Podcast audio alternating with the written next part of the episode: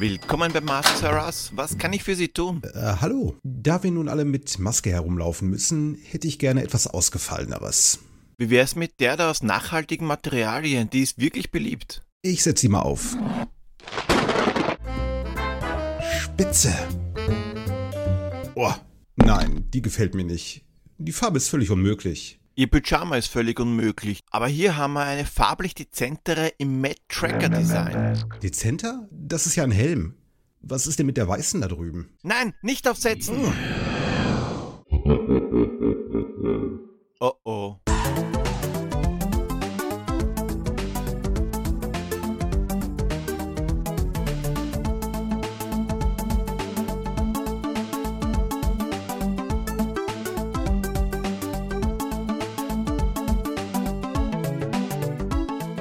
Grüß euch die Madeln, Servus die Burm zur Episode 39 von Pixelbeschallung, dem Podcast über alte Videospiele.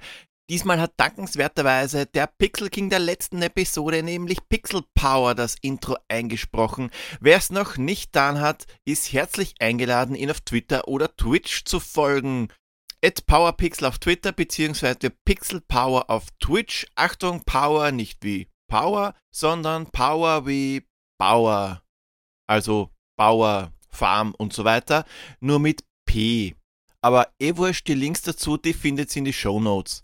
Passend zur aktuellen Lage geht's heute um Masken, genauer gesagt um eine ganz bestimmte, nämlich die Terrormaske der Splatterhouse-Serie. Die Splatterhouse-Reihe von Namco ist ein Beat'em Up der grauslichen Art. Leider kann man es nur allein spielen, aber es gibt eben auch nur einen Rig mit einer Terrormaske. Nachdem es irgendwie blöd wäre, nur einen einzigen Teil rauszupicken, geht's gleich um alle drei Teile der alten Serie. Ja, ich weiß, es gibt noch ein Remake aus 2010, aber nachdem ich es nicht wirklich gespielt habe und es ohnehin zu neu für Pixelbeschallung wäre, ist der Stoff für eine spätere Episode in 10, 15 Jahren oder so. Wie lautet denn schon ein bekanntes Sprichwort? Erst die News und dann das Vergnügen. Bevor ich ins Detail gehe, schauen wir mal, was sich damals so getan hat. Ja, erst einmal eine Korrektur zur letzten Episode. Yesterplay hat mich mit aufgerollten Zehennägeln aufgeklärt, dass es ursprünglich Jana Sisters heißen sollte und nicht Giana Sisters, weil nämlich der Name im Intro richtig mit Doppel-N geschrieben ist und nicht am Cover mit einem N. Danke für die Aufklärung, weil wenn euch auffällt, dass ich am Plätzchen rede, also ärger als sonst, sprich Unwahrheiten. Nur raus damit, ich habe damit überhaupt kein Problem. Drei Spiele haben wir an der Zahl mit logischerweise drei unterschiedlichen Erscheinungsdaten, wobei auch das nicht ganz stimmt, denn der erste Teil, der kam erst zwei Jahre nach dem Arcade-Automaten auf Heimkonsolen. Das heißt, wir haben vier unterschiedliche Erscheinungsdaten. Ja, lassen wir das Thema wir nehmen einfach den Japan-Release von Splatterhouse für die PC Engine, weil der hat ein genaues Release-Datum, nämlich den 3. April 1990. 3. April 1990. Der bulgarische Staatsratsvorsitzende Petar Mladenov wird nach seiner Wahl durch das Parlament Staatspräsident. Die Abgeordneten lösen den Staatsrat auf und streichen die führende Rolle der bulgarischen Kommunistenpartei aus der Verfassung. Und auch am 3.4.1990 legt in einem bisher einmaligen Akt der belgische König Bauduin I. sein Amt für zwei Tage nieder. Seine Befugnisse werden unmittelbar danach von der Regierung übernommen. Damit kann ein vom König abgelehntes liberales Abtreibungsrecht in Kraft treten. Und ins Kino kam am 3. April 1990 nix. Blue Steel, ein Thriller von Catherine Bigelow mit Jamie Lee Curtis, lief am 26. April in den Kinos an. Das ist echt schon lang her, dass ich den gesehen habe, aber ich glaube, der war gar nicht einmal so schlecht. Und jetzt trudeln gerade brandneue, superaktuelle Sondernews ein. Yesterplays Punktezahl wird aus nicht näher bekannten Gründen zurück auf Null gesetzt. Die Masse tobt, ist er vielleicht disqualifiziert worden? Wer weiß, wer weiß. Nein, ist er natürlich nicht. Yesterplay hat immer noch brav vier Punkte, genauso wie Sharkbender und deswegen teilen sie sich den ersten Platz. Und bevor ihr noch auf einen neuen Look von Derek Zoolander wartet, ab zum Pixel Royal. Fünf Personen haben mir die richtige Antwort zugeflüstert. Dimitrios diesmal ganz vorbildlich, gleich am ersten Tag. Nur Pixel Power, der war etwas schneller. Auch Andreas und Yesterplay sind wieder mit dabei und Oliko macht zum ersten Mal mit. Durchnummeriert wird wieder nach dem Zeitpunkt des richtigen Tipps, also ist Pixel Power 1, Dimitrios 2, Oliko 3, Andreas 4 und Yesterplay 5. Keine Sorge, ich habe mit Pixel Power die Sache mit dem Intro erst abgeklärt, als er mir die richtige Antwort zugeflüstert hat. Einen kleinen Vorteil hat er zugegebenermaßen allerdings trotzdem, denn Splatterhouse hat er in einem seiner Streams vor ein paar Wochen vorgeschlagen, aber es hindert euch ja keiner daran, auch einmal ein Spiel vorzuschlagen.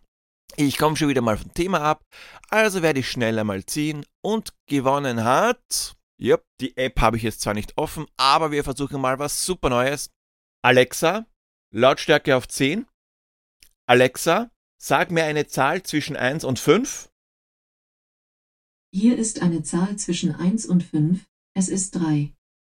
Es ist 3 und 3 ist Oliko.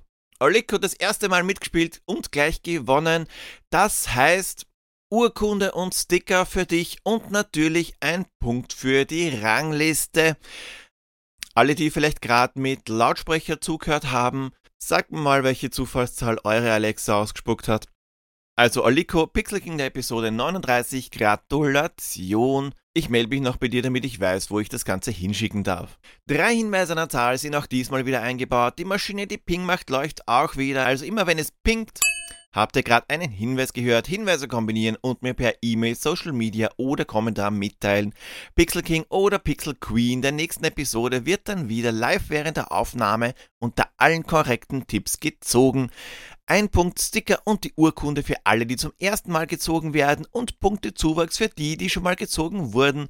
Einmal gezogen werden ist gleich ein Punkt und am Ende des Jahres, da gibt's dann den Gustav in Gold, Silber und Bronze für die drei mit den meisten Punkten.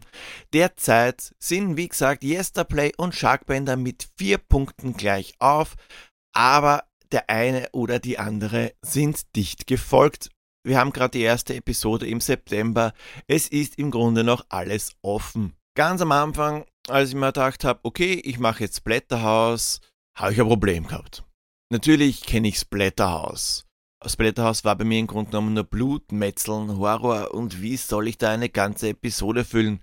Naja, und dann bin ich draufgekommen, dass Splatterhouse eine richtige Story hat. Also so eine richtige, richtige. Das wirkt zwar am Anfang nicht so, aber aus der kompletten Story der drei Hauptspiele, da könnte man eigentlich einen echt coolen Film machen. So ein schönes Horror-Splatter-B-Movie.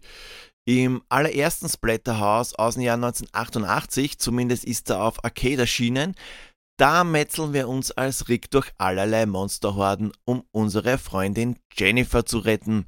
Weil das kommt eben davon, wenn man seine Nase ins falsche Haus steckt. Das West Mansion, das ist nämlich ein Hotspot für paranormale Aktivitäten hervorgerufen durch Dr. West. Nein, das ist jetzt nicht der einzig wahre Batman, sondern ein verhaltensorigineller Okkultist, der nach Herbert West aus der Reanimator benannt ist. Rick und Jennifer, die wollen auf alle Fälle das Haus untersuchen, gehen durch die Tür und schwupps, ist alles finster und Rick wacht im Keller auf. Allerdings ohne Jennifer. Wenigstens haben sie ihn im Keller geschmissen und nicht raus auf die Straße, weil draußen ist immer noch strömender Regen und leider hat Rick seinen Schirm vergessen.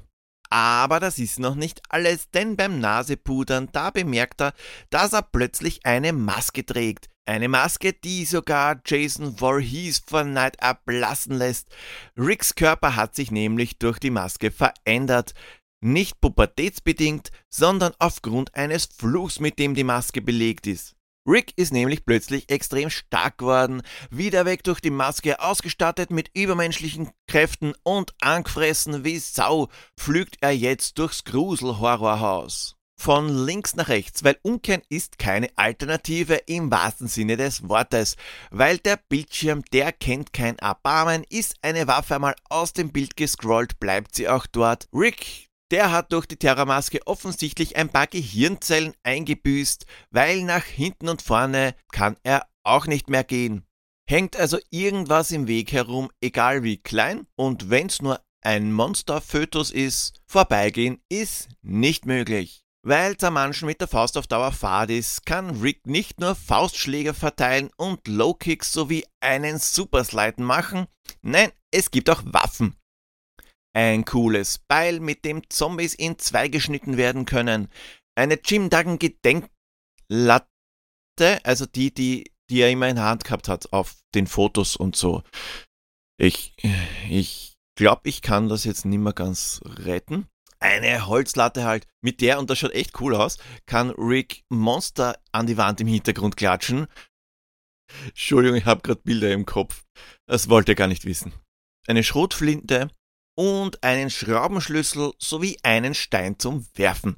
Was Rick nicht kann, das ist die Waffe wegstecken oder mitnehmen. Also in den nächsten Raum wenn man nämlich einen Part des Levels hinter sich gelassen hat und zum nächsten Raum fortschreitet, zum Beispiel durch eine Leiter oder ein Loch im Boden, da lässt er die Waffe einfach fallen, der Trottel. Was wäre ein Horrorspiel ohne Horrorgegner?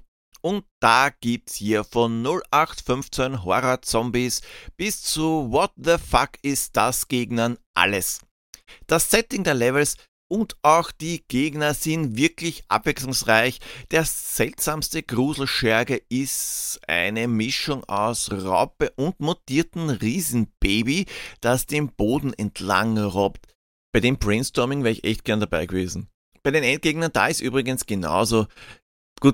Viel ist Standardkost und man hat es heutzutage schon öfter gesehen, wie zum Beispiel das Riesenherz oder der Kettensägen schwingende Kettensägenmörder mit Sack am Kopf. 1988 war das allerdings nicht so, außerdem gegen einen ganzen Raum.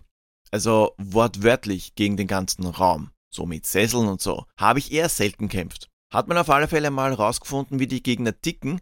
Da sind viele kein größeres Problem mehr. So wie eigentlich auch die Levels spielt man Splatterhouse die ersten paar Male. Hat man den Eindruck, dass der Schwierigkeitsgrad scheiße unfair bis unbarmherzig brutal ist, aber das ist gar nicht so. Wie bei vielen Spielen zu der Zeit heißt es mehr oder weniger auswendig lernen oder vorsichtig vorantasten. Ein Zeitlimit, das gibt's nämlich eh nicht, aber dafür eine echt geile Musik, die für gruselige Panikstimmung sorgt. Das sage ich jetzt nicht nur so dahin, weil manche Tracks die sind zwar monoton, aber echt geil. Weil, weil, weil schon im zweiten Level merkt man, wie durch die langsam immer intensiver werdende Musik innerlich so ein Stress aufkommt und das eben, obwohl es überhaupt kein Zeitlimit gibt. Bei Splatterhouse, da ist der Name Gott sei Dank Programm. Da wird nicht wirklich mit Pixelblut und Pixelschleim gespart, zumindest bei der Arcade und der FM Towns Version. Die PC Engine hat, egal welche Version, mit Zensuren zu kämpfen. Es fehlt nämlich gleich einmal eine Waffe, nämlich das Beil. Kein Zahacker mehr, keine sprudelnde grüne Blutfontäne und auch wenn Gegner gegen die Wand geklatscht werden, fehlt der riesige Blutfleck an der Wand. Kann aber auch gut sein, dass das teilweise den Hardware-Limitierungen geschuldet ist. Ein Beil gibt's und zwar beim Endgegner vom vierten Level statt der Axt. Ich habe keine Ahnung, warum die Waffe da austauscht worden ist. Auch viele von den Dekokörpern des, sagen wir mal, speziellen Einrichtungsstils sind entfernt worden. Die meisten menschlich aussehenden gequälten Seelen sind ausradiert. Ersatzlos. Und die abgetrennten Arme, die lustig herumlaufen, die zeigen nimmer den Stinkefinger. Was bei der US-Version hinzukommt, ist, dass die Eishockeymaske wohl zu sehr an Freitag der 13. erinnert hat, also ist sie etwas abgeändert und knallrot eingefärbt worden. Zusätzlich sind, wie man es eigentlich eher von Nintendo gewohnt ist, sämtliche religiöse Objekte aus dem Spiel genommen worden. Keine Kreuze, kein Altar, nix. Sogar das Kreuz am Grab haben sie durch einen Grabstein ersetzt. Und trotzdem ist an der Konsolenversion eine Warnung von Aufdruck gewesen. Das Spiel könnte ungeeignet für Kinder sein und Feiglinge steht geschrieben. Lustigerweise steht dafür hinten, dass das Spiel für Kinder ab 10 Jahren ist. Und wer Splatterhouse kennt, weiß, dass das wahrscheinlich eher kein 10-jähriges Kind spielen sollte. Aber naja, Splatterhouse ist bei Gott kein schweres Spiel. Hat man mal den Dreh raus, ist bald durchgespielt und das, obwohl das Spiel gar nicht aus ist, wenn man glaubt, dass es aus ist. Wenn wir Jennifer erreicht haben, liegt's einmal unproduktiv auf einem Sofa auf der faulen Haut. Mehr sage ich nicht dazu, ich will ja nicht spoilern, vielleicht will sie der ein oder andere noch spielen. Ach, scheiß drauf, entweder wisst ihr's eh schon oder ihr schaut's euch ohnehin auf YouTube an. Ich erzähl's einfach weiter. Die liegt nämlich gar nicht allein auf der Couch. Nein, nein, nein, fünf Schergen des Bösen umringen sie. Was erst nach einer Bukaki-Party aussieht, ist ein dämonisches Ritual. Jennifer mutiert und uns bleibt nichts anderes übrig, als gegen sie zu kämpfen. Ist das erledigt, mutiert sie zurück und stirbt nach einem erleichterten Dankeschön in Ricks Armen und löst sich in Luft auf. Das passt uns natürlich nicht wirklich und deswegen dringen wir weiter ins Innere ein des Hauses um das Böse zu besiegen. Ja, das ist halt ein schöner Moment, wenn dir vor Augen geführt wird, dass die Arbeit der letzten Levels eigentlich komplett für ein Arsch war. Das war so ein ähnlicher Was? Moment wie der Tod von Ney in Fantasy Star 2 zum Beispiel. Fuck you, Ney first. Bei Splatterhouse ist es aber nicht so, dass man dadurch frustriert das Gamepad in eine Ecke schießt. Nein, nein, ganz im Gegenteil. Ich sag nur Rache. Nicht nur Rick ist angefressen, auch der Spieler. Als Mischung aus Casey Jones, Terry Crews und dem Troll aus Harry Potter wird als Rick weiter gesplättert, bis das Herz des Hauses nur noch matschiger Brei ist und es in Flammen aufgeht. Das ganze Haus gleich, damit er sich auszahlt. Splatterhouse ist so simpel, aber es macht trotzdem irgendwie Spaß. Ich kann euch wirklich nicht sagen, warum. Wahrscheinlich, weil die Stimmung einfach so schön gruselig, horrorig ist. Horrorig. Ich glaube, das schneide ich raus. Keine Ahnung, ob das ein deutsches Wort ist. Es ist auf alle Fälle ein Hirnabschaltspiel. Da gibt es nicht viel zu denken. Herumrennen, hauen, ausweichen. Und nicht einmal das, wenn man es richtig anstellt. Die Story, die wirkt anfänglich banal, hat aber einen schönen, wenn auch leicht verstörend schockierenden Twist. Man hat das Gefühl, wirklich in einen Splatterfilm zu stecken. Wer Splatterhouse mag, der wird sicher mehrmals durchspielen. Das abfackelnde Haus, das ist übrigens immer noch nicht das Ende des Spiels.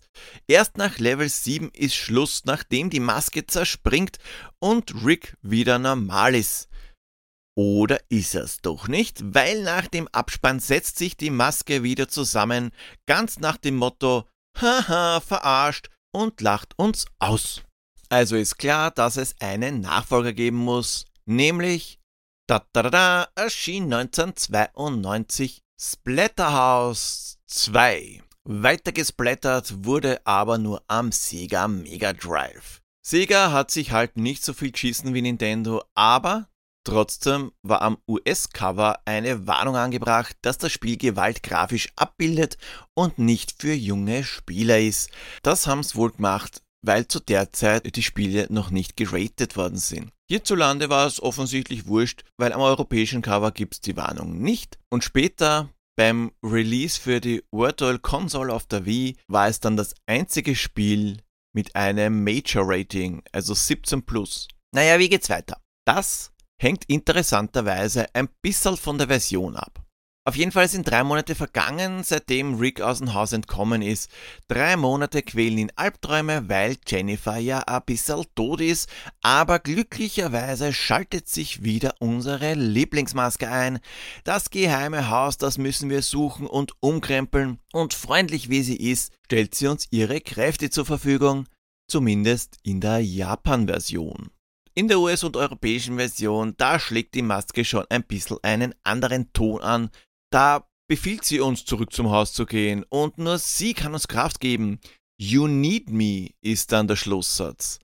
Auch das Ende ist anders, aber so weit sind wir ja noch nicht. Eins gleich vorweg.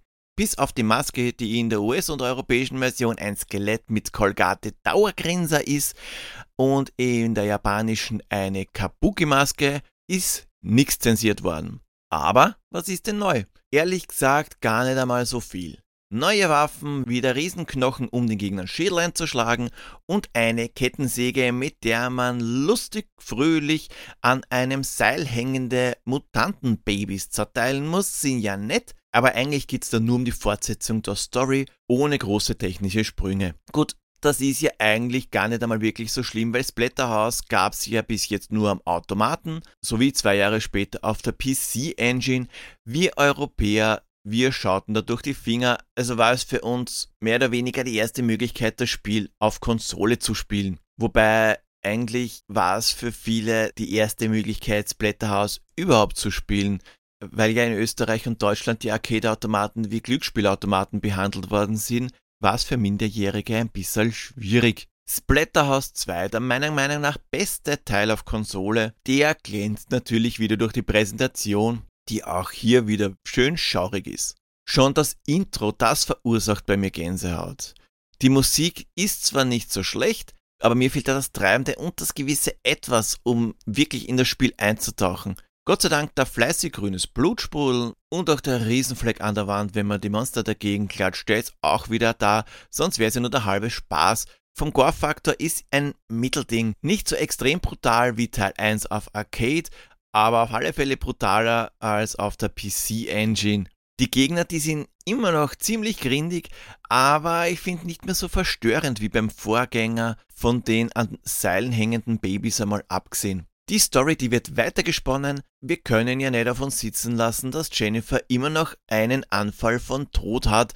Also am Weg zum Haus von Dr. Müller noch ein paar Monster matschen, während wir an den Ruinen des West Menschen vorbeischreiten und schon sind wir beim geheimen Eingang. Ein riesiger Aufzug. Den muss er aber gut versteckt haben. Nachdem Rick wieder fleißig Monster zerlegt und durch deren Eingeweiden wartet, findet er ein Buch, mit dem er ein Portal ins Land der Toten öffnen kann. Gefunden, getan, Portal ist offen und auf zu Jennifer. Die ist zwar kurz erschienen, aber von 25 Millionen Händen wieder in die Tiefe gezogen worden. Das Land der Toten, das ist eher ein schlechter LSD-Trip, aber Gott sei Dank nicht gar so riesig und Jennifer ist bald befreit. Blöderweise passt das den Superbösen mit dem kreativen Namen The Evil One gar nicht. Aber was jetzt kommt, das ist schon interessant. The Evil One, der später der Antagonist in Teil 3 ist, der verfolgt uns in seiner riesigsten Gestalt. Unbesiegbar. Rick kann nur weglaufen und die Geschosse zurückschlagen, was aber überhaupt nichts bringt, weil die schaden ihm nichts. Wenn man nicht weiß, dass man ihn nicht besiegen kann, könnte das ein bisschen frustrierend sein. In der autoscrollenden Passage, da muss man nämlich einfach nur so lange überleben, bis man das Portal erreicht hat und ein zerbröselnder Aufzug und zwei Endgegner weiter ist das Spiel vorbei. Es ist wie es ist, nachdem sonst nichts atemberaubend Neues gibt, ist das das gute Ende. Jennifer ist befreit und es zieht wieder Frieden ein. Die Maske, die hat sich mit einem freundlichen bis bald verabschiedet. Alles happy peppy in der japanischen Version. Außerhalb Japans geht's ein bisschen düsterer zu, da wird nämlich mit keinem einzigen Wort erwähnt, dass die beiden endlich Frieden haben. Frei übersetzt der Text. Die Maske ist verschwunden, als Rick Jennifer befreit hat. Aber wo ist die Maske? Solange sie existiert, kann der ganze Mist noch einmal passieren. Na jo, Gar so Unrecht hat die Version da ja nicht, weil wir haben ja noch Splatterhouse 3 und das ist nur ein Jahr später, nämlich 1993 erschienen und es ist ein technisches Hammer-Update. Rick hat ja, wir erinnern uns, beim Durchschreiten des Portals vergessen, die Tür hinter sich zuzumachen und The Evil One lebt ja immer noch, den sind wir ja nur davongelaufen. Das ist aber eine Tatsache, die Rick und Jennifer erfolgreich verdrängt haben. Fünf Jahre vergehen, die beiden haben geheiratet und einen Sohn namens David bekommen. Rick macht brav Geld auf der Wall Street wie man das halt so macht, nachdem man zwei verstörende Abenteuer hinter sich hat. Und das Grauen und die ekelhaften Monster haben offensichtlich keine Spuren hinterlassen. Mayo, Rick kommt eines Abends nach Hause ins neue Haus in Connecticut und Jennifer und David sind futsch. Zusätzlich wandern überall Monster herum. Das kommt Rick irgendwie komisch vor. Also hört er am Ruf der Maske und setzt sie ein drittes Mal auf. Und das ist auch gut so, weil Jennifer und David sind Schlüsselfiguren im diabolischen Plan von The Evil One. Der will Davids Psychokräfte, ja, David hat Psychokräfte, welche auch immer, nutzen, um damit den dämonischen dunklen Stein zu aktivieren. Den braucht er, um wieder auferstehen zu können. Also aufpassen, liebe Leute, kein heiliges Siegel brechen, das kann blöde Folgen haben. Was beim Spielen gleich auffällt, ist das Grafik-Update. Mehr Details, mehr Moves und ein Schadenmodell für fast alle Monster. Es ist, ja, es ist ein bisschen Schadenmodell halt. Es gibt jeweils einen Sprite für in Ordnung und eine etwas mitgenommene Version davon. Auch die Endgegner haben eine weitere, ich sage mal, Form, wenn man ein bisschen auf sie eindroschen hat. Und was ist das für ein geiles Intro? Ich kann es euch leider nicht zeigen, weil es ein Podcast ist. Schaut euch bitte das Intro von Splatterhouse 3 an. Es passiert im Grunde genommen nicht viel, aber das, was passiert, es schaut wirklich super aus. Was ich jedoch anprangere, man kann keine Monster mehr gegen die Wand klatschen. Wie kann man so ein super geiles, essentielles Feature streichen? Eines meiner Lieblingsfeatures. Es gibt trotzdem genug Schleim und Blut und zerplatzende, was auch immer. Es ist schon brutaler als Teil 2.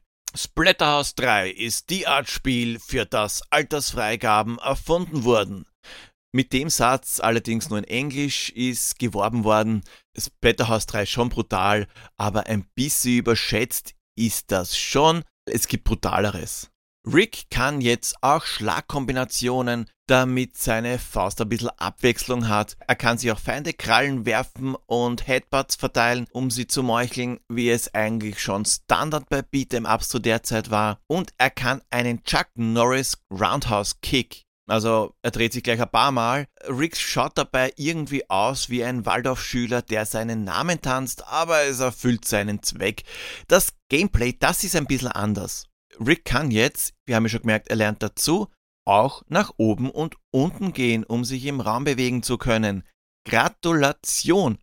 Das Gameplay erinnert irgendwie an Golden Axe oder Alien Storm. Spätestens hier, bei Splatterhouse 3, wäre ein Multiplayer echt cool gewesen. Die Bewegung im Raum, die ist zwingend notwendig, weil es gibt nicht nur einen Weg zum Ziel sondern gleich mehrere. Sind einmal alle Monster im Raum des Hauses zu Brei geschlagen worden, öffnen sich nämlich die Türen des gesäuberten Raumes. Und jetzt, jetzt ist an der Zeit, den Grundriss des Hauses aufzurufen, um zu sehen, welche Tür am sinnvollsten genommen wird, um ans Ziel zu kommen.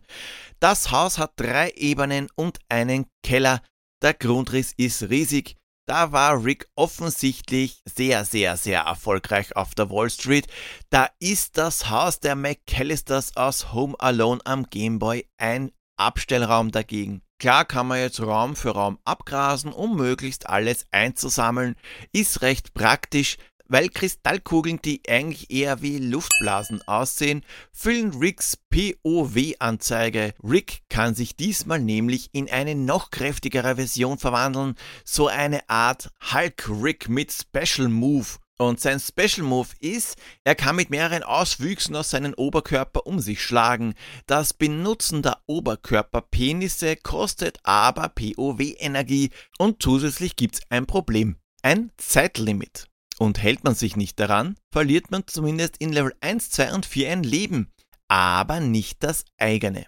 Um das zu erklären, muss ich ein bisschen ausholen. Ein Großteil der Story wird nämlich während des Spielens erzählt.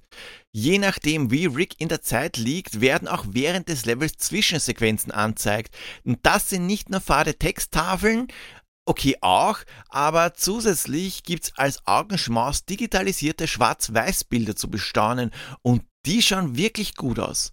In Level 1 zum Beispiel geht es um Jennifer. Die versteckt sich vor dem Grauen, das im Haus herumfleucht.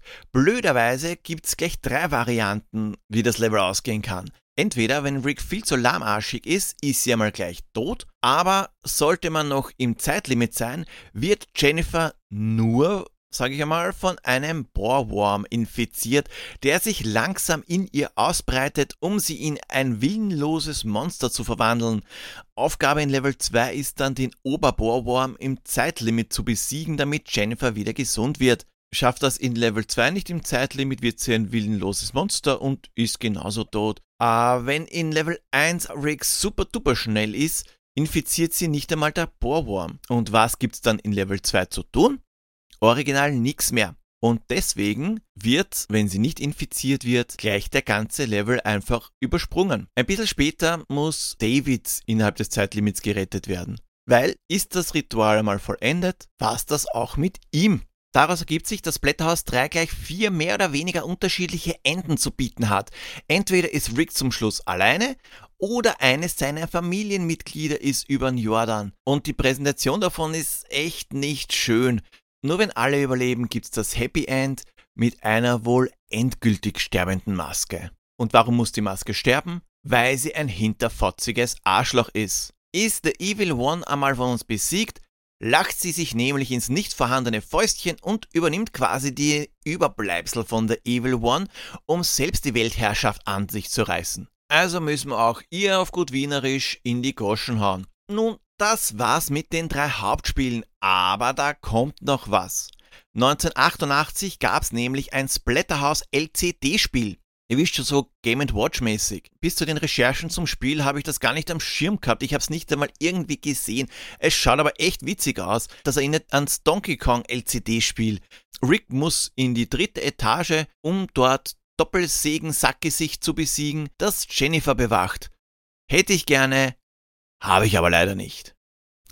Und 1989, also zwischen den Released Arcade und der PC Engine Version, da gab's eine NES-Version von Splatterhouse, zumindest sowas in der Art. Splatterhouse Vampaku Graffiti kam aber nur in Japan raus und dürfte irgendwie eine Art Prequel sein. Jennifer weint an Ricks Grab, warum auch immer der tot ist.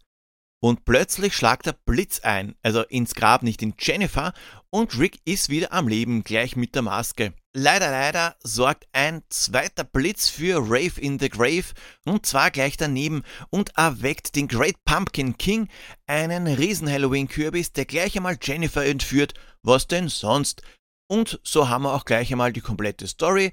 Also macht sich Rick bewaffnet mit einem Beil auf dem Weg, um sie zu retten. Nicht nur, dass da das Blätter komplett fehlt, was bei einem NES-Titel nicht wirklich verwunderlich ist, ist die Grafik auch eher putzig, so mit Riesenkopf und Kulleraugen. Rick sieht eher aus wie Jack the Nipper mit Eishockeymaske.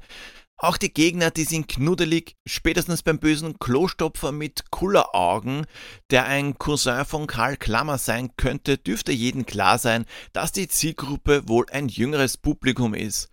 Sogar eine Kinderversion von der Grundlfliege hat's ins Spiel geschafft und auch die Hirschtrophäen aus Evil Dead sind wieder dabei.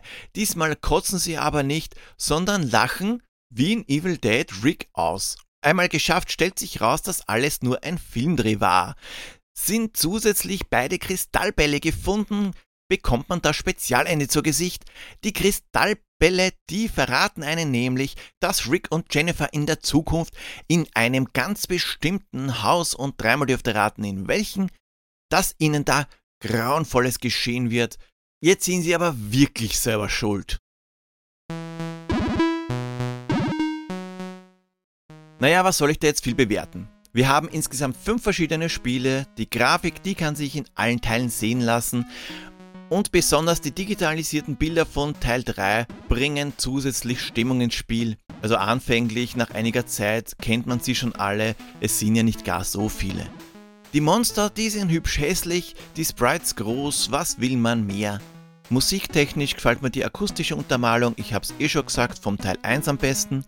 Hier passt die teils monotone, aber treibende Horrorfilmmusik perfekt zum Spiel. Nicht falsch verstehen, das heißt nicht, dass die Musik der anderen Teile schlecht ist. Alles in allem solltet ihr jeden Teil gespielt haben, wobei ihr an Teil 1 heutzutage noch am leichtesten rankommt. Eines noch, da habe ich natürlich nicht drauf vergessen. 2010 gab es eine Splatterhouse-Neuauflage für die Xbox 360 und PS3. Bis heute habe ich sie nicht gespielt, weil ich nur Videos davon gesehen habe und daher zumindest nicht genug sagen könnte, was dem würdig wäre, schneide ich es nur kurz an. Scheiße ist das brutal. Literweise Blut, haufenweise Körperteile, Wahnsinn. Da ist Mortal Kombat fast ein Dreck dagegen. Ich meine, als Finishing Move rammt Rick seine Faust in den Hintern des Monsters und reißt ihn ein Stück Darm raus. Alter Schwede. Kein Wunder, dass das indiziert worden ist und deswegen Werbung verboten ist. Oder überschwänglich positiv davon reden. Also warte mal, ich wohne ja in Österreich, ich darf ja. Warum um Himmels Willen habe ich dieses Spiel noch nicht gespielt? Es schaut hammergeil aus. Ich muss mir die 2010er Version unbedingt besorgen. Zusätzlich, wenn das nicht schon lauernd genug wäre, gibt's alle drei Teile der alten Trilogie als entsperrbare Goodies. Wie geil ist das denn? Sollte mich jetzt die Bundesprüfstelle für jugendgefährdende Medien auf die Zensurliste setzen und ich deswegen nicht mehr in deutschen Suchmaschinen aufscheine, pervers genug, dass sowas gibt, was soll's, in 25 Jahren komme ich ja wieder runter. Teil 2 und Teil 3 gibt's nur am Mega Drive und als Bonus mit Teil 1 in der 2010er Version. Da gibt's keine andere Möglichkeit, aber Teil 1 und dann noch die Arcade Version ist für die Nintendo Switch verfügbar. Zwar nicht alleine, aber es ist im Namco Museum enthalten. Nicht zu verwechseln mit dem Namco Museum Archives Volume 1 am PC. Da gibt's zwar auch ein Splatterhouse, aber das ist Splatterhouse Wanpaku Graffiti also die nicht splatterige NES-Version. Wenn ihr günstig fast die komplette Collection haben wollt und das auch noch unzensiert, führt kein Weg an der 2010er Version vorbei, zahlt sich aber aus, die ist gebraucht nicht wirklich teuer. Eine iOS-Version hat es auch gegeben, mittlerweile ist sie aber leider nicht mehr im App Store verfügbar. Jetzt sollte eigentlich der Schlusstipp kommen. Ich habe aber vergessen, mir einen auszudenken und ihn zu notieren. Hier steht Ende-Schlusstipp und drunter ist es weiß. Ich sollte vielleicht lernen, ein bisschen gewissenhafter zu sein. Okay, ich mach's euch leicht. Ist ja nicht eure Schuld, dass ich vergessen habe, mir was Sinnvolles auszudenken. Wenn ihr mir brav auf Instagram oder Twitter folgt, es ist eins der drei Spiele, die auf meiner Hochzeitstorte abgebildet waren. Habt ihr eine Idee, was das Spiel der nächsten Episode sein kann? Dann schreibt mir euren Tipp per E-Mail, Kommentar oder Social Media. Wenn ihr wollt, dass ich mein bestimmtes Spiel vornehme, dann lasst es mich wissen. Und auch wenn ihr eine Idee für ein Intro habt, könnt ihr Pixelbeschallung mitgestalten. Folgt mir auf Twitter at retropixels.at, Instagram unter Pixelbeschallung oder schaut bei www.pixelbeschallung.at vorbei. Bewerten auf iTunes oder wo auch immer wäre cool. Denkt daran, Pixel Power zu besuchen und wenn ihr Bock habt, eine Sprechrolle im Intro zu übernehmen, einfach melden. Und nicht vergessen, egal ob Bukaki Party im Gruselhaus oder Rave in the Grave, Maske nicht vergessen. Danke fürs Zuhören. Bis bald. Baba.